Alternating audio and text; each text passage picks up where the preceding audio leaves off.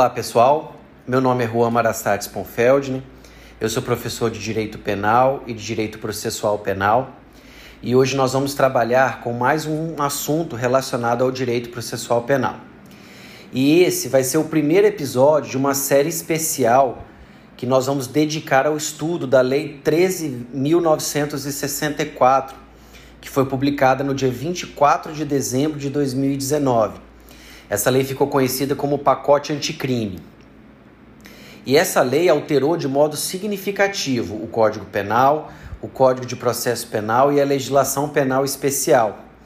E a partir de agora, cada episódio estará voltado à análise dos principais institutos que foram criados ou institutos que foram modificados por essa lei. E a primeira mudança que nós vamos enfrentar, e sem dúvida uma das mais importantes, é a criação da figura do juiz das garantias. Para quem ainda não conhece, a proposta desse canal, desse podcast, é no, todas as semanas nós vamos apresentar um tema do direito penal ou do direito processual penal. E nós vamos é, abraçar esse tema e explicar o tema, aprofundar o tema, de modo que ele fique é, inteligível para todos aqueles que ouvem e para todos aqueles que se propõem a estudar o tema. Então, a proposta do Direito em Temas é apresentar um tema por semana e estudá-lo, para que ele fique acessível a todos aqueles que queiram aprender, queiram entender o assunto.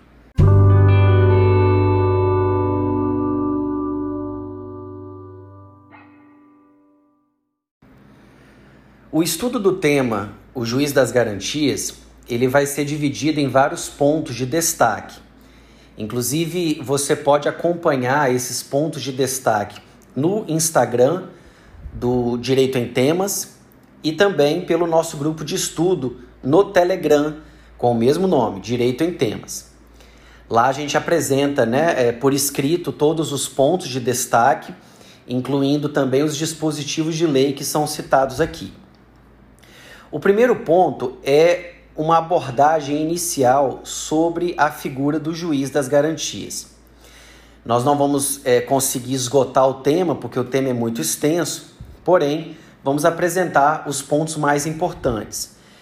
Se você já passou pela faculdade de Direito e já cursou o, o Direito Processual Penal 1, então é importante que você se atualize nesse instituto, uma vez que ele ainda não estava positivado na nossa legislação até o dia 24 de dezembro de 2019, ok? Então é muito importante que você que ainda não estudou o instituto ou que já passou pela faculdade e com certeza não viu, não, não estudou a fundo, né, uma vez que não estava positivado, conheça o instituto.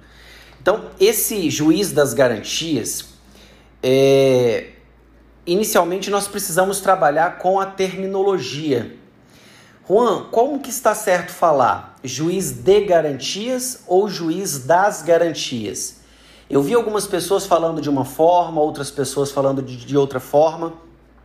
E assim, na minha concepção, o melhor termo é juiz das garantias. E eu apresento duas razões.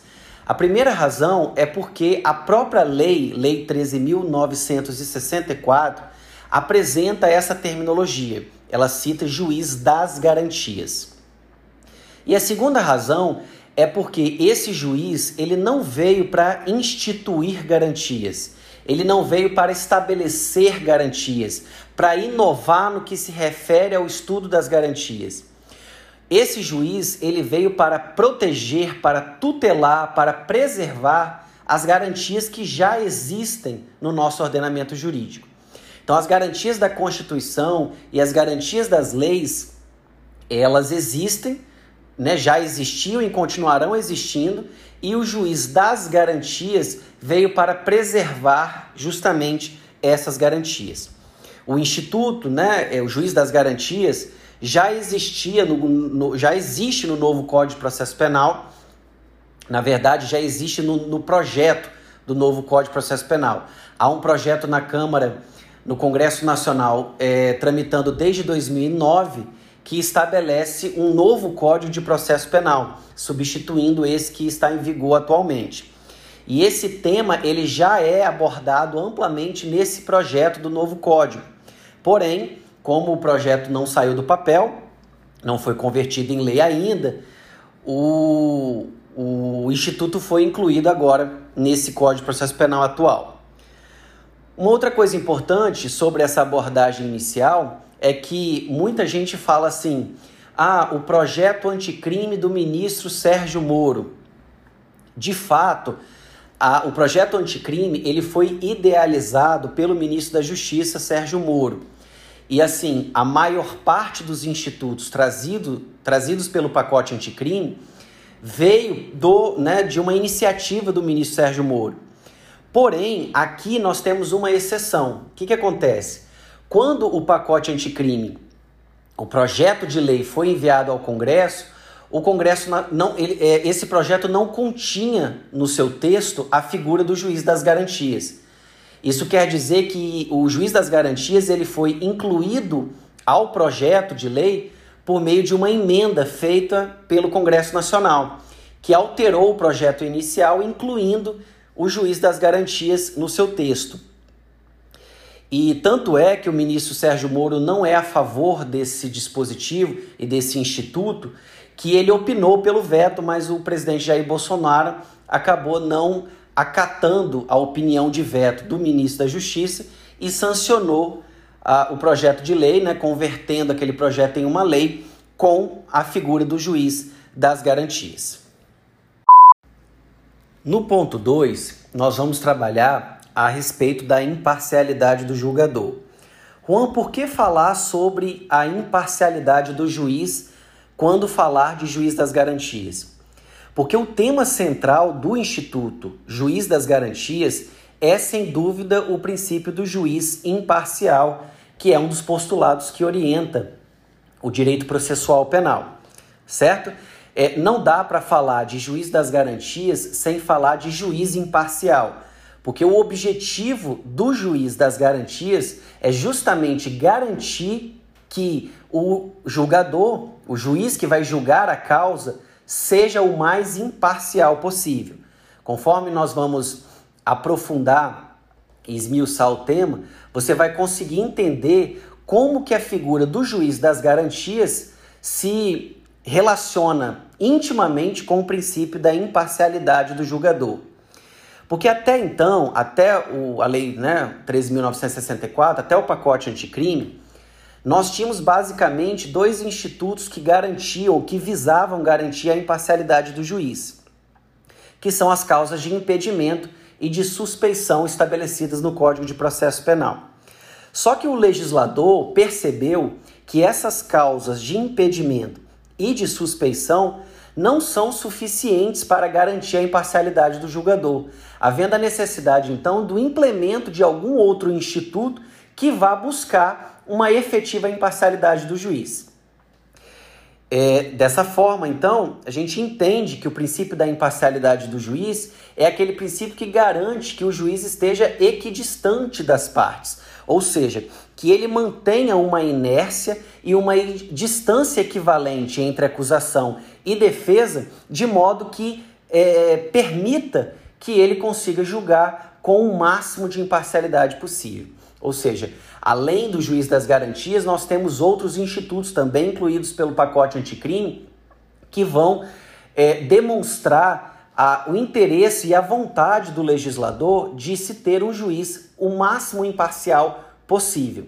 E isso é corroborado né, pela mudança do, da maneira como o inquérito policial vai ser arquivado a partir do, do, da vigência da Lei 13.964 né, uma alteração significativa no artigo 28 do Código de Processo Penal, que nós vamos trabalhar aqui também.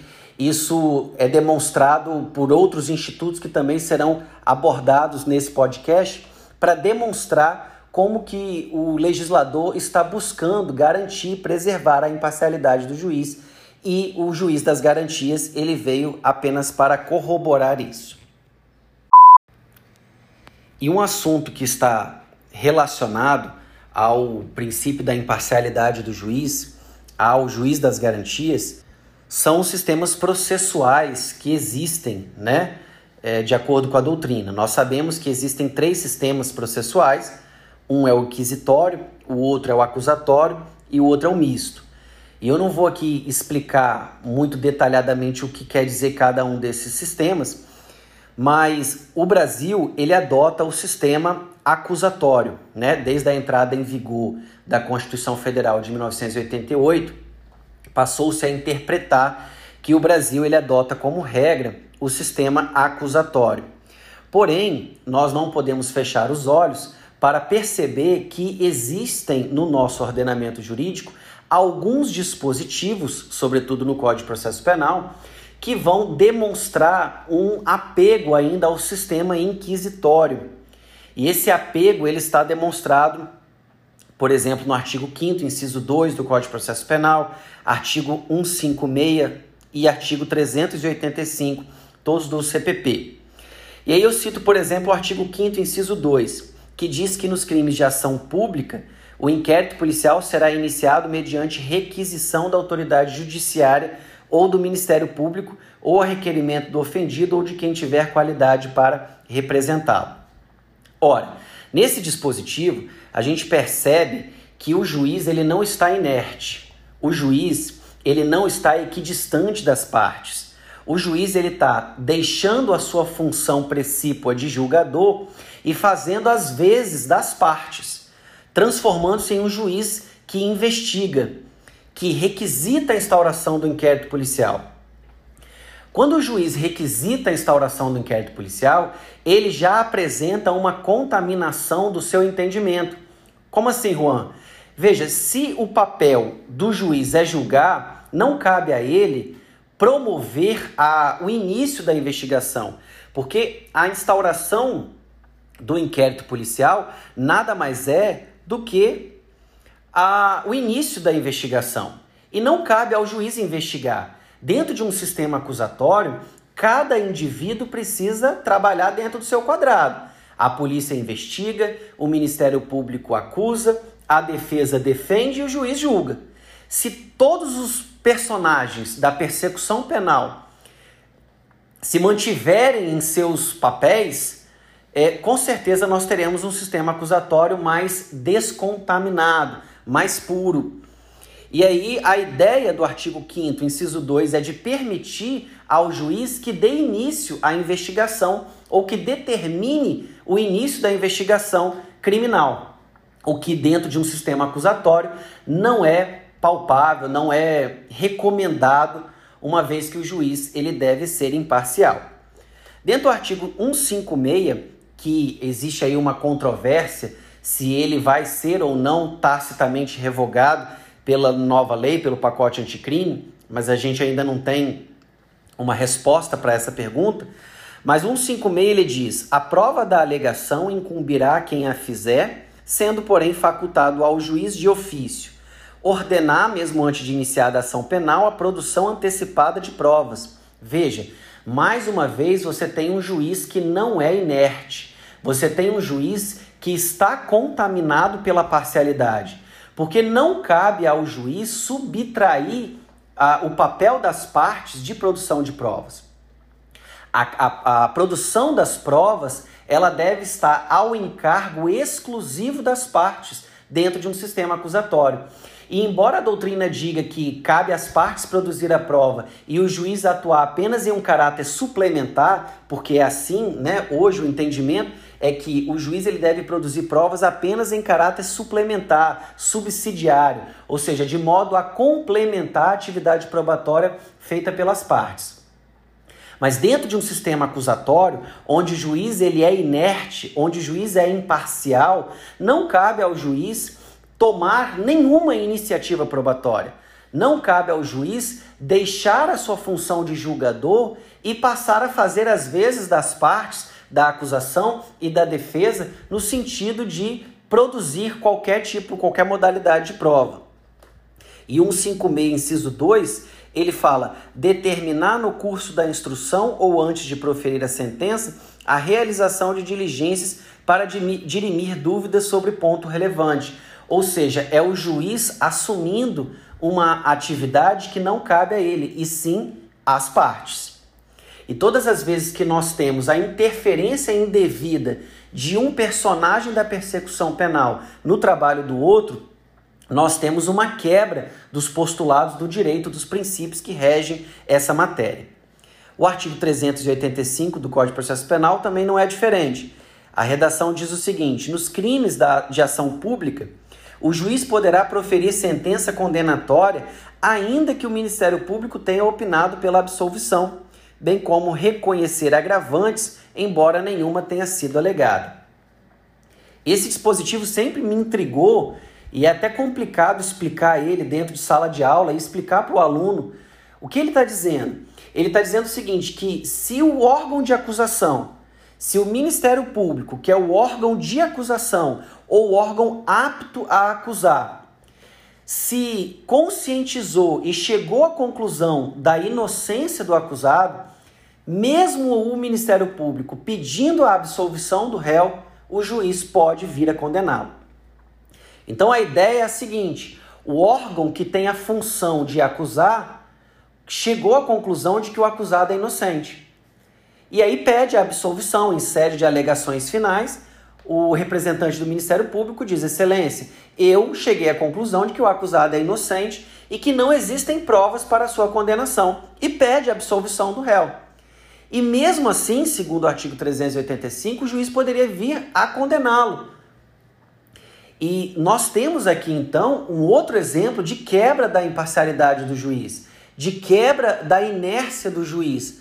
Porque se o próprio órgão que acusa está pedindo a absolvição, não caberia ao juiz condenar esse acusado à revelia do, do pedido do Ministério Público, que não foi nesse sentido.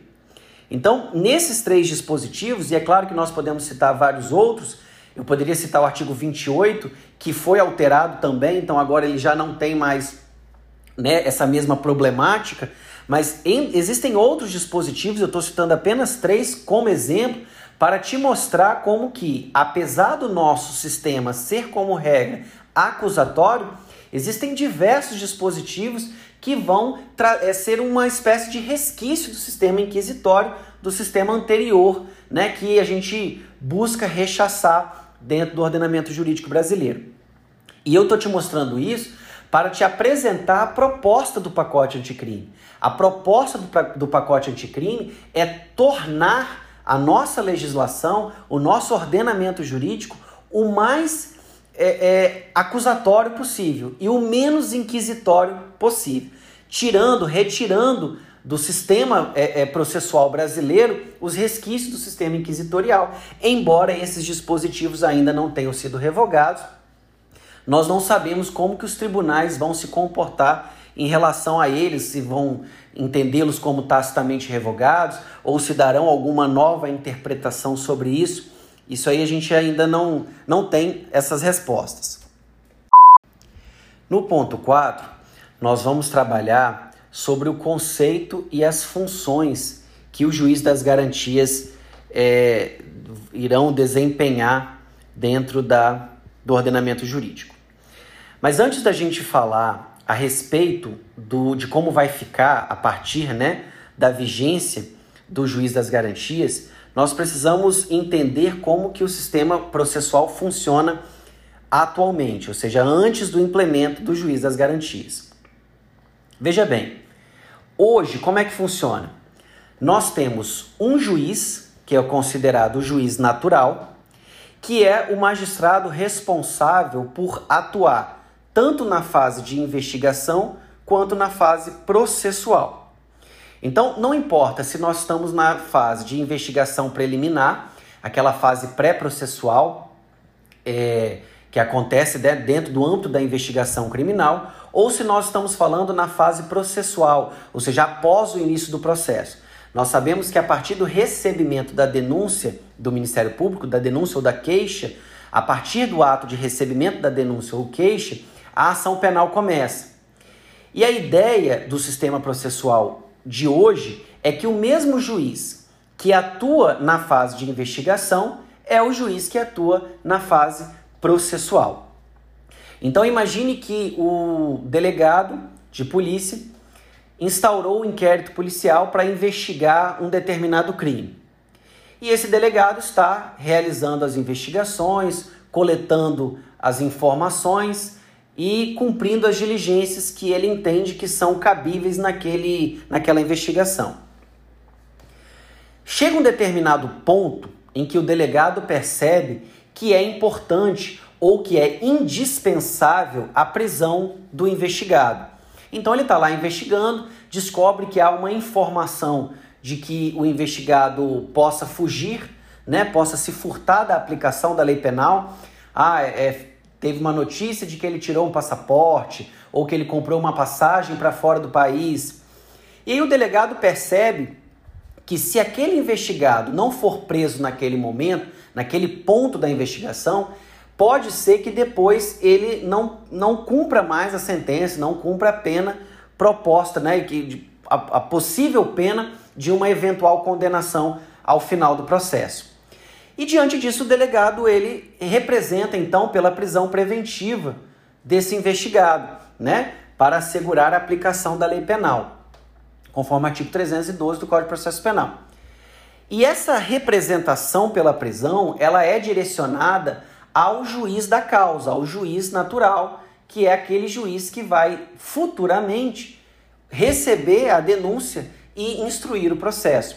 Então ele faz uma representação por prisão preventiva. Imagine, por exemplo, que seja um crime relacionado à competência do tribunal do júri, ou um roubo, ou um latrocínio. É, tanto faz, não importa se é um homicídio, se é um latrocínio, se é da competência do tribunal do júri ou se é da competência do juiz comum, não importa. E ele direciona essa, esse pedido de prisão a esse juiz. Uma vez que o juiz determina a prisão do investigado e o delegado cumpre a investigação, ele vai prosseguir nessa investigação e vai chegar em um ponto em que esse inquérito policial será concluído. Então, o, ju, o delegado ele vai fazer um relatório concluindo esse inquérito policial e determinando que esse inquérito seja remetido ao juiz competente. Quem é o juiz competente? O juiz competente é o mesmo juiz que determinou a prisão do investigado. O juiz competente ele vai abrir vista do, para o Ministério Público, o Ministério Público vai se pronunciar, né, por exemplo, oferecendo a denúncia contra o investigado. Então, o Ministério Público recebe o inquérito policial e fala: ó, realmente é, existe o crime, o crime foi praticado, tem prova da materialidade, tem indício de autoria, estão preenchidos todas as condições da ação penal e ele vai e oferece a denúncia contra esse investigado. Quem é que vai receber essa denúncia? O mesmo juiz que determinou a prisão na, em sede de investigação, que é o mesmo juiz que recebeu o inquérito policial quando ele foi finalizado. Esse juiz recebe a denúncia, determina a citação do acusado, recebe a resposta à acusação e marca a data da audiência de instrução e julgamento. Quem é que vai apreciar a resposta à acusação, que é a peça de defesa apresentada pelo agora acusado? O mesmo juiz que determinou a prisão do acusado, do investigado, na fase policial. Quem é o juiz que vai conduzir a audiência de instrução e julgamento? O mesmo juiz que determinou a prisão do investigado na fase policial, que é o mesmo juiz que recebeu a denúncia, que é o mesmo juiz que vai conduzir a, a audiência de instrução e julgamento. E por fim, quem é o juiz que vai proferir a sentença? Esse mesmo juiz. Então você percebe que desde o início, desde quando o inquérito policial começou, desde que a investigação criminal começou, até o momento da sentença no processo penal, será o mesmo juiz que vai conduzir todas essas medidas. Na verdade, assim, não é o juiz que conduz a investigação, mas é o juiz que vai apreciar todas as medidas que estão submetidas à cláusula de reserva jurisdicional que, e, e posteriormente será ele o mesmo que vai é, proferir a sentença no âmbito do processo penal. Agora que você já entendeu como que funciona atualmente, como que o sistema processual penal funciona hoje, eu quero te explicar como é que modifica e o que que muda com o juiz das garantias. Então, é, é, o conceito de juiz das garantias é uma tentativa de descontaminação, entre aspas, né? Uma descontaminação do entendimento do julgador que porventura tenha atuado na fase de investigação. Ou seja, com o implemento do juiz das garantias, nós passamos a ter agora dois juízes atuando dentro da persecução penal e não apenas um. Então, hoje você entendeu que apenas um juiz atua na persecução penal. E a persecução penal, é, eu me refiro tanto à fase policial quanto à fase da ação penal. Com o implemento do juiz das garantias, a ideia é você ter dois juízes, um que atua na fase de investigação policial ou investigação criminal, e outro juiz será o juiz que vai atuar na fase processual. Ou seja, no meu exemplo, quando o delegado representa pela prisão preventiva do investigado, ele vai representar essa prisão, ele vai direcionar essa prisão ao juiz das garantias, que é um juiz, e não ao juiz natural que vai julgar o feito, que é outro juiz. Então nós temos um juiz que vai acompanhar a fase de investigação criminal e outro juiz que vai acompanhar a fase de produção de provas do processo penal e que inclusive vai proferir sentença. E nessa sistemática, o juiz da fase processual, ou seja, o juiz que vai proferir a sentença, ele não entra em contato com as provas que foram produzidas na fase policial. E isso é muito importante. O juiz que profere sentença, o juiz que conduz a audiência de instrução e julgamento, que conduz a fase processual, não vai entrar em contato com as provas que foram produzidas na fase policial porque essas provas que foram produzidas na fase policial, elas serão submetidas ao crivo do juiz das garantias e não ao juiz natural que vai julgar o feito. Então, a partir do implemento do juiz das garantias, nós passamos a ter dois magistrados, um que vai ficar responsável por apreciar as medidas né, submetidas às cláusula, à cláusula de reserva e outro juiz que vai julgar o feito e que um não vai entrar em contato com a prova que foi produzida pelo outro. E pessoal, isso não é tão novo, tá? Esse modelo ele já é adotado pela Corte Europeia de Direitos Humanos. Alguns países aqui da América do Sul foram tiveram suas legislações modificadas, né, para implementar o juiz das garantias. Gente pode citar como exemplo o Chile, o Uruguai. Então não é um modelo que foi criado aqui no Brasil a partir da, do pacote anticrime. Isso já existe em outros países. Juan, eu entendi o conceito de juiz das garantias, mas qual vai ser exatamente a função desse juiz dentro da persecução penal? Olha só, esse juiz das garantias é um juiz que vai proteger as garantias do acusado, certo? Então, não se trata de um juiz investigador, tá? Antes não havia juiz investigador e agora vai continuar não tendo juiz investigador. Então, não é um juiz investigador, não é um juiz acusador é o juiz das garantias. E como pelo né, o próprio nome diz, a primeira função do juiz das garantias é justamente garantir né, que os direitos do acusado, do investigado, melhor dizendo, sejam respeitados.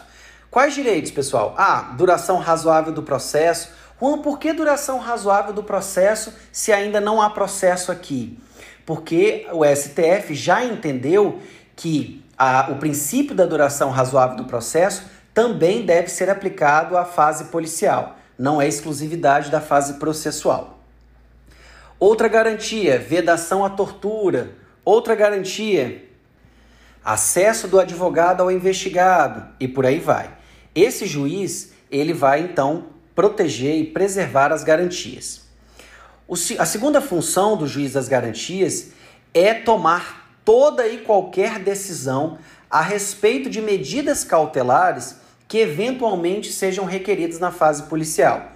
Então, lembra daquela prisão que eu citei como exemplo? Quem é que decidia a prisão? O juiz que iria julgar. Agora, quem é que decide a prisão? O juiz das garantias. Que não é o mesmo, volto a dizer, não é o mesmo juiz que vai julgar. E isso faz parte do controle de legalidade da investigação criminal. É essa expressão que a lei usa, né? Controle de legalidade da investigação criminal. Então, se temos como exemplo a prisão, uma eventual interceptação telefônica, busca e apreensão domiciliar, Uma decisão em um incidente de insanidade mental. Um incidente de insanidade mental pode ser instaurado na fase policial? Pode, com certeza. Não é só fase processual, não. Um pedido de acesso a dados sigilosos. A, e, muito importante, a promoção e a condução da audiência de custódia. A lei ela não fala com essas palavras, mas ela dá a entender que é o juiz das garantias que vai agora conduzir a audiência de custódia. Né? Então, um é o juiz da audiência de custódia, que é o mesmo juiz das garantias, e o outro é o juiz que vai conduzir o processo e julgar o feito. Então, basicamente, essas são as funções do juiz das garantias: preservar as garantias do investigado e tomar decisões sobre eventuais medidas cautelares que tenham sido requeridas na fase policial ou na investigação criminal. No ponto 5, eu quero abordar sobre o início e o fim da atuação do juiz das garantias. Juan, a partir de quando que o juiz das garantias entra em cena no processo penal? Ele vai entrar em cena a partir da, do início da investigação policial.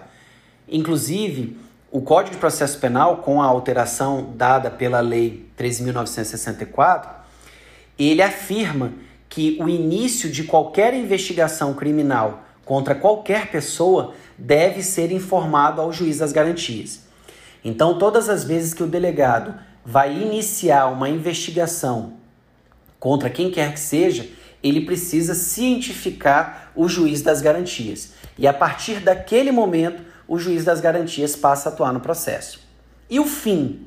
O fim, pessoal, o artigo 3C do Código de Processo Penal, ele afirma que o juiz das garantias é, permanece na persecução penal até a decisão de recebimento da denúncia ou queixa, né?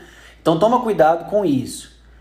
É, a, o último ato, a última decisão do juiz das garantias na fase de persecução penal é o recebimento da denúncia.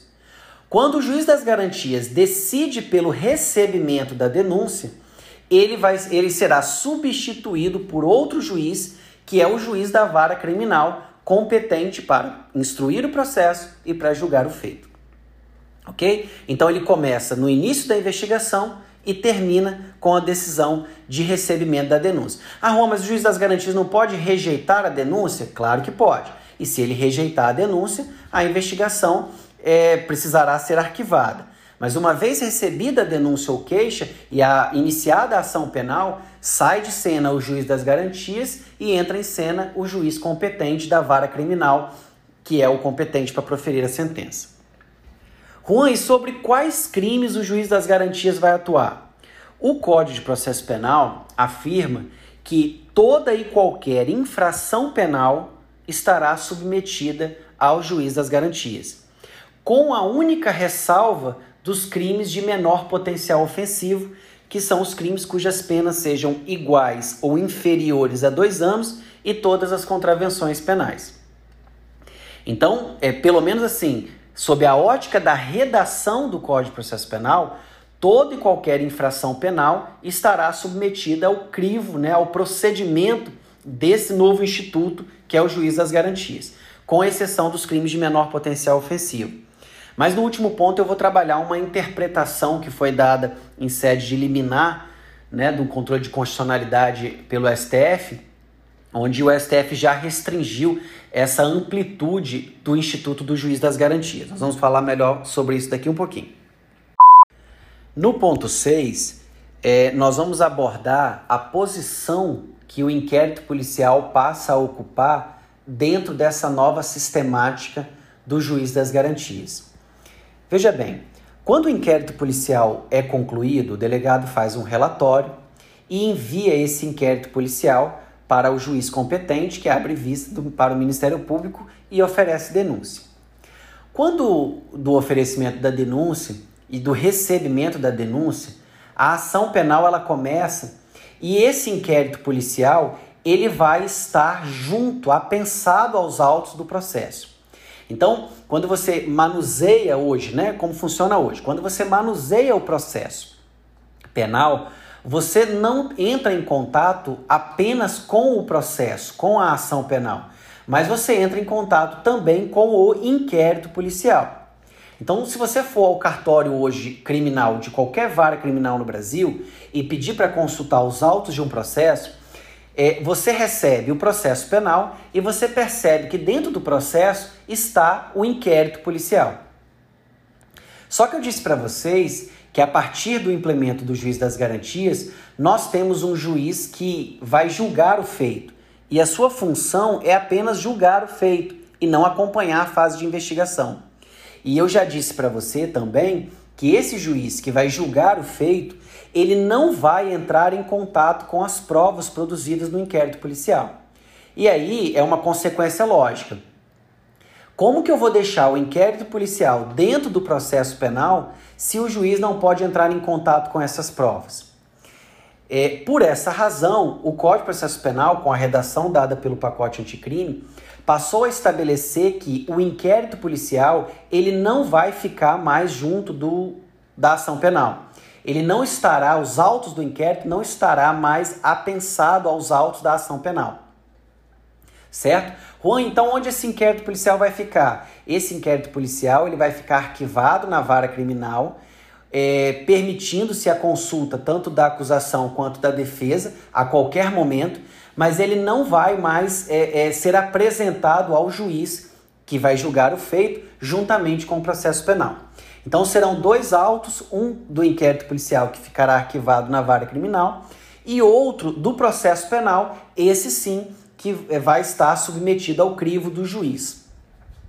É, então esse inquérito policial, ele apenas quem vai entrar em contato com ele é o juiz das garantias e as partes. E os autos do processo penal, as partes, obviamente, vão ter contato e o juiz que vai julgar. Juan, por que isso? Porque não faria sentido você descontaminar o julgador dessa fase policial, ou seja, você ter um juiz para a fase policial e um juiz para a fase processual, se no final o juiz da fase processual vai tomar conhecimento de todas as provas que foram produzidas no inquérito. Não faria sentido, portanto, ter dois juízes, um que atua numa primeira fase e outro que atua na segunda fase, se ao final o juiz da fase processual tivesse contato e entrasse, né, é, é, tomasse ciência de todas essas provas que foram produzidas na fase policial. Então você já entendeu que nós temos dois juízes justamente para isso, para que o juiz da fase processual, o juiz que vai proferir a sentença penal, não entre em contato com essas provas do inquérito. Esse é o objetivo do juiz das garantias, preservando o princípio da imparcialidade, conforme a gente já conversou anteriormente. E aí você pode estar se perguntando, Juan, mas não tem nenhuma exceção, nenhuma prova do inquérito policial vai poder entrar na ação penal? Pessoal, tem sim. Na verdade, são três exceções que é, são aquelas que a gente já conhece e que já estavam né, descritas no CPP anteriormente. Trata-se das provas cautelares, não repetíveis e antecipadas. Eu não vou explicar o que cada uma quer dizer agora, mas essas modalidades de provas, por causa da dificuldade ou da impossibilidade de uma nova produção dessas provas na fase processual, é, elas vão sim sair do inquérito e integrar a ação penal e o juiz, nesse caso, tomará, é, entrará em contato com essas modalidades de provas. No ponto 7, eu gostaria de condensar algumas críticas que já foram feitas pelos doutrinadores, pelos estudiosos do direito em relação ao Instituto do Juiz das Garantias. E aí nós temos algumas, algumas opiniões, como por exemplo, ah, o juiz das garantias ele vai ferir o princípio, vai ferir o princípio da identidade física do juiz. Você sabe que o princípio da identidade física do juiz é aquele princípio que determina que o mesmo juiz que conduz a atividade probatória, né, que, que entra em contato com as provas do processo, com a produção de provas, é o mesmo juiz que julga. Mas eu não vejo que vá ferir tanto o princípio da identidade física do juiz, uma vez que o juiz vai continuar tendo contato com as provas, porém apenas com as provas que foram produzidas na fase processual e não mais as provas que foram produzidas na fase de investigação criminal. Então o juiz ele continua em contato com a fase de produção de provas, mas das provas produzidas no processo penal, e é esse mesmo juiz que vai julgar, então eu não vejo problema com o princípio da identidade física do juiz. Um outro posicionamento entende que o princípio, o juiz das garantias, ele vai ferir o princípio do juiz natural, é, entendendo que o juiz natural é a prerrogativa de que o indivíduo tem de ao ser é, é, ao praticar qualquer tipo de crime, ele saiba exatamente quem vai ser o órgão julgador daquela situação, daquele crime que ele praticou. E também não vejo nenhum problema, porque o juiz das garantias, ele, embora acompanhe a fase de investigação, não é ele que vai produzir, é, acompanhar a produção de provas e não é ele que vai proferir sentença. Então não fere, na minha opinião, não fere também o juiz natural, porque o indivíduo vai continuar tendo a certeza de qual órgão vai ser o órgão responsável por julgá-lo caso ele pratique um crime. E por fim, há uma crítica em relação ao princípio da celeridade processual, porque é, nós aumentamos a quantidade de fases ou de passos é, para que esse processo acabe, né?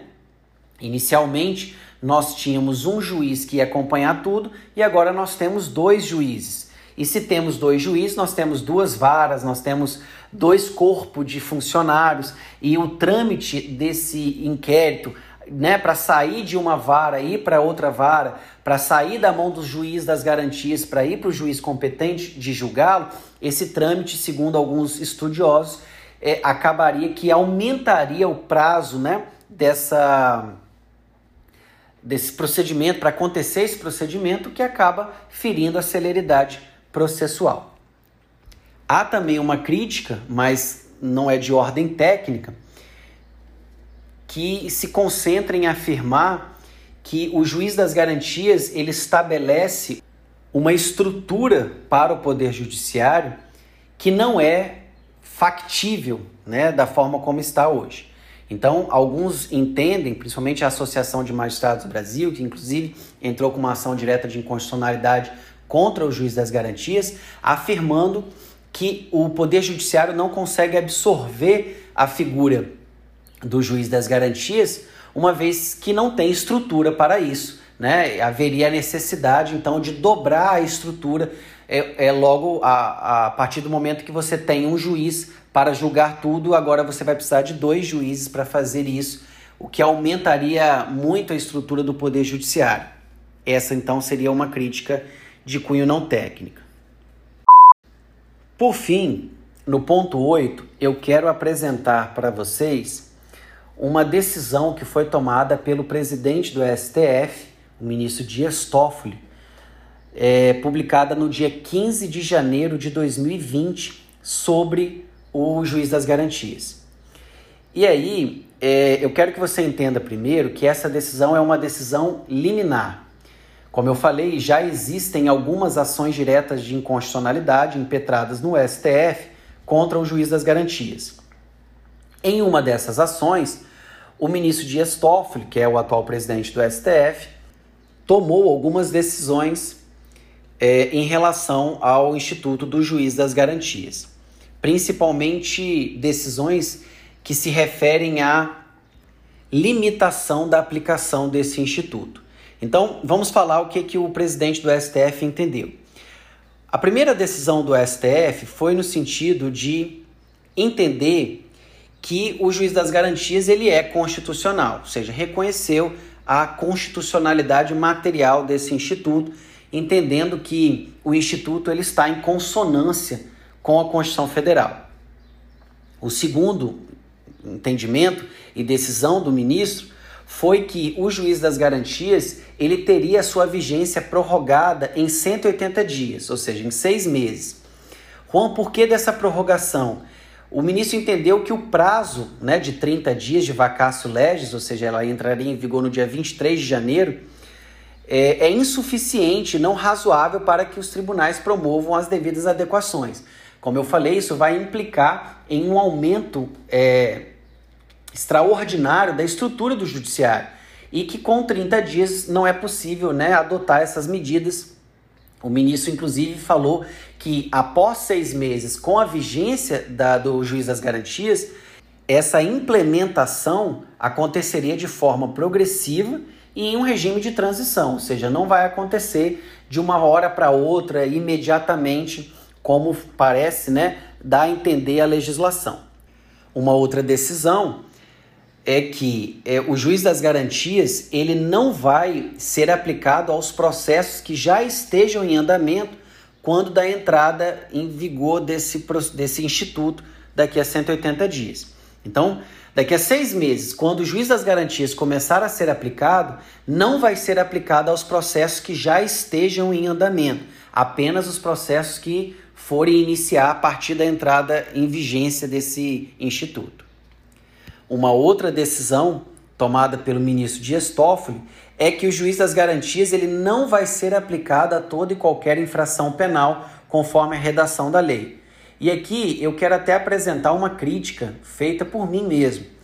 É, o ativismo do STF ele é tão grande que faz com que o tribunal adote uma postura de legislador positivo. Porque a legislação, o Código de Processo Penal, é claro em dizer que o juiz das garantias será aplicado a toda e qualquer infração penal, com a única ressalva dos crimes de menor potencial ofensivo. Porém, você percebe aqui na decisão do ministro que há uma carga de ativismo judicial muito grande. Então, o que, que ele decidiu aqui? Ele decidiu que o juiz das garantias não vai, não vai, mesmo quando ele entrar em vigor, não vai ser aplicado aos crimes relacionados com a Lei Maria da Penha, entendendo que a Lei Maria da Penha apresenta um processo mais dinâmico, que seria incompatível com o juiz das garantias. Não vai ser aplicado aos crimes relacionados ao Tribunal do Júri, uma vez que os crimes do Tribunal do Júri eles têm competência firmada pela própria Constituição Federal e não caberia ao legislador infraconstitucional fazer modificações nesse sentido. O juiz das garantias também não será aplicado aos crimes eleitorais, e o argumento é de que é, o, a justiça eleitoral não tem um corpo próprio de juízes, né? Eles tomam emprestado esses juízes dos tribunais é, é, ou dos juízes de primeiro grau. Então, por não ter corpo, corpo próprio, ficaria inviável utilizar o juiz das garantias. E o quarto e último tipo de crime que não será aplicado o juiz das garantias, são os crimes da competência originária dos tribunais, entendendo também a, pela inviabilidade da aplicação do juiz das garantias em tribunais colegiados, que possuem então uma, um corpo de juiz, de membros, né, desembargadores ou ministros, bem pequeno. E uma última decisão muito importante tomada pelo ministro Dias Toffoli mais uma vez, em sede de controle liminar, né, de constitucionalidade, porque isso pode ser revisto e modificado pelo plenário quando do julgamento dessa ADI, mas até agora, como o ministro decidiu sobre uma regra de transição ao entrar em vigor o Instituto do Juiz das Garantias, como que vai funcionar essa regra de transição? E o ministro entendeu o seguinte: os processos que ainda esteja em fase de investigação criminal, ou seja, é, quando o juiz das garantias entrar em vigor, nós temos ação penal? Não, essa ação penal ainda não começou. Nós ainda estamos na fase de investigação criminal, lá no inquérito policial. Então, esse juiz que tomou, tomou decisões sobre essa investigação vai funcionar como o seu juiz das garantias. E esse mesmo juiz não poderá ser o juiz que vai julgar o processo, a futura ação penal. Então, se quando entrou em vigor o juiz das garantias, o processo penal ainda não tiver né, sido iniciado, não começou ainda, ainda está na fase do inquérito policial, então o juiz que tomou a decisão, por exemplo, de prisão do investigado, de interceptação telefônica ou de busca e apreensão, por exemplo, será e funcionará como juiz das garantias daquele caso. E esse juiz não poderá ser o mesmo que vai julgar a futura ação penal. Agora, se no momento de entrada em vigor do juiz das garantias a ação penal já tiver sido iniciada, então agora o processo já começou, ele já estava em andamento. Então, nesse caso, o juiz que tomou as decisões né, na fase policial, ele pode continuar no processo, pode proferir julgamento. Então você tem uma regra de transição. Quando entrar em vigor o juiz das garantias, você tem que se perguntar: o processo penal ele já começou ou não? Se ele não começou, nós temos a aplicação do juiz das garantias. Se ele não começou, então não tem aplicação do juiz das garantias, porque o mesmo juiz que tomou decisões na fase de investigação criminal será o mesmo juiz que vai assumir a ação penal e, consequentemente, proferir o julgamento. Pessoal, eu espero que vocês tenham gostado, que vocês tenham entendido. O meu objetivo é fazer com que o tema fique o mais claro possível e eu peço que eventuais dúvidas vocês me enviem pelo Instagram do Direito em Temas ou pelo grupo do Telegram de estudo também do Direito em Temas. Fiquem à vontade para questionar, é um tema novo que nós ainda não temos né, muitas respostas a respeito desse tema. Ele ainda será bastante explorado pela doutrina e pela jurisprudência, mas que eu vou acompanhar e postar eventuais novidades que surgirem sobre esse assunto. Um abraço e fiquem com Deus.